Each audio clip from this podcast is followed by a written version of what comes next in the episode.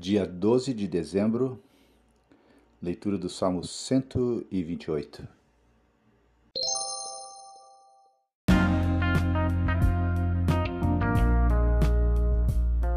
Essa leitura bíblica está sendo realizada na Bíblia Sagrada Bom Dia, versão da nova tradução na linguagem de hoje. As meditações foram escritas pelo meu amado professor Israel Belo de Azevedo.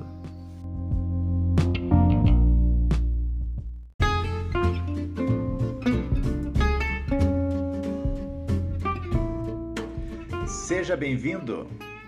Você está fazendo parte da jornada da leitura e meditação da Palavra de Deus em dois anos. Os áudios que você aqui vai ouvir, eles terão no máximo uma duração de 30 minutos. Você vai recebê-los diariamente.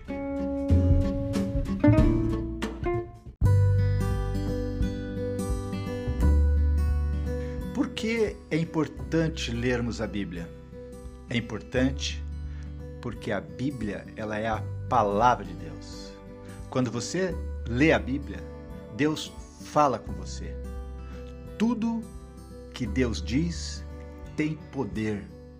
Se você estudar a Bíblia com atenção, deixando Deus falar ao seu coração, as palavras de Deus vão mudar a tua vida. É por isso que é importante você ler a Bíblia para ouvir a palavra de Deus.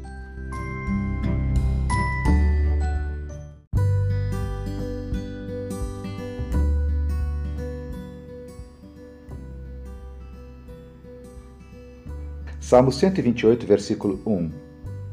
Feliz aquele que teme a Deus, o Senhor, e vive de acordo com a sua vontade.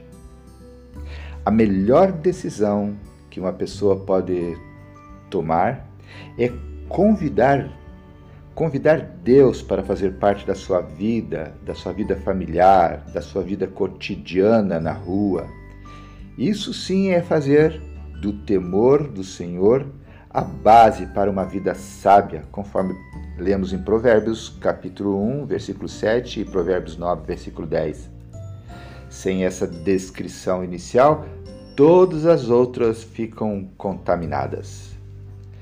Para que essa escolha seja bem alimentada, a escola do temor ao Senhor tem duas grandes disciplinas no seu currículo, quais sejam a prática da oração e a leitura regular da Bíblia. Se escolhemos depender de Deus para edificar a nossa casa, precisamos dessas disciplinas para nos manter nesse caminho o caminho da dependência de Deus, dependência que nos torna, na verdade, independentes de outros valores capazes de sufocar, para ficarmos com a dependência de Deus que nos liberta. Então, mais uma vez, parafraseando o versículo 1, feliz aquele que teme o Senhor e o convida para fazer parte da sua vida diária, cotidiana, em todo o tempo.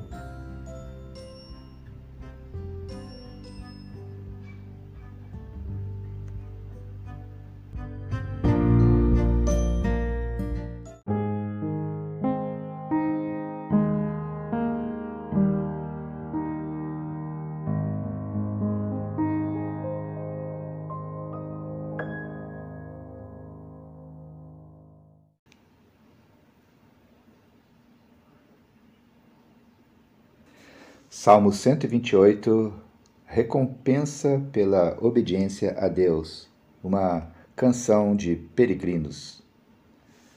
Oremos. Pai, nós te agradecemos pela oportunidade de estarmos lendo a tua palavra. Queremos pedir, Senhor, que o teu Santo Espírito esteja ministrando, Senhor, nos nossos corações enquanto estivermos aqui ouvindo a leitura da tua palavra. Fale, Senhor, aos nossos corações Mexa, Senhor, com os nossos valores, aqueles que não estão ali alinhados com os teus. Que os teus princípios, os princípios da tua palavra, Senhor, sejam o norte da nossa vida. É a nossa oração, nosso desejo que te fazemos agora no nome de Jesus. Amém. Versículo 1. Feliz aquele que teme a Deus, o Senhor, e vive de acordo com a sua vontade.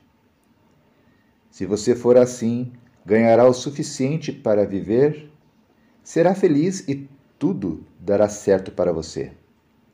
Em casa, a sua mulher será como uma parreira que dá muita uva, e em volta da mesa os seus filhos serão como oliveiras novas. Quem teme ao Senhor certamente será abençoado assim.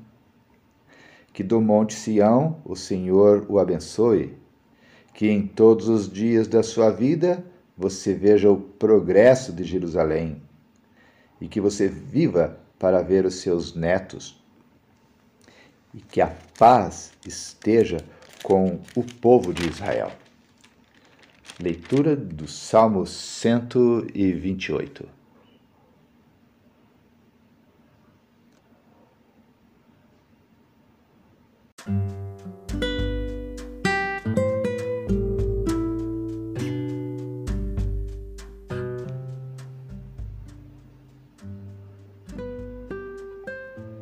Salmo 128, versículo 3, lemos: Em casa a sua mulher será como uma parreira que dá muita uva, e em volta da mesa os seus filhos serão como oliveiras novas. Ah, que maravilha! Lar, lar, doce lar. Há expressões que vencem o tempo, não é verdade? Uma delas é esta: lar, doce lar. Ela foi perenizada em placas afixadas nas portas das casas. Quando lemos, lá está, lar, doce lar. Um jovem profissional fez dessa frase a sua preferida. Numa época de sua vida, ele trabalhava em outra cidade onde passava a semana voltando no sábado pela manhã. Assim que punha os pés em casa, ele afirmava: Lar docilar. A frase é feita, mas é no lar que eles se sentem em casa. A frase é feita, mas o lar lhe é doce. A frase é feita, mas mostra que quem ama a sua família quer voltar para casa. É bom comer em bons restaurantes, mas o melhor é comer em casa. É bom estar cercado de pessoas fraternas, mas o melhor é estar ao lado das pessoas que dedicam a vida a nós.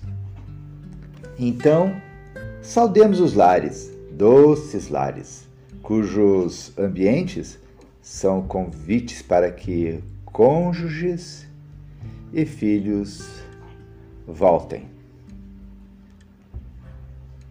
Lar, doce lar.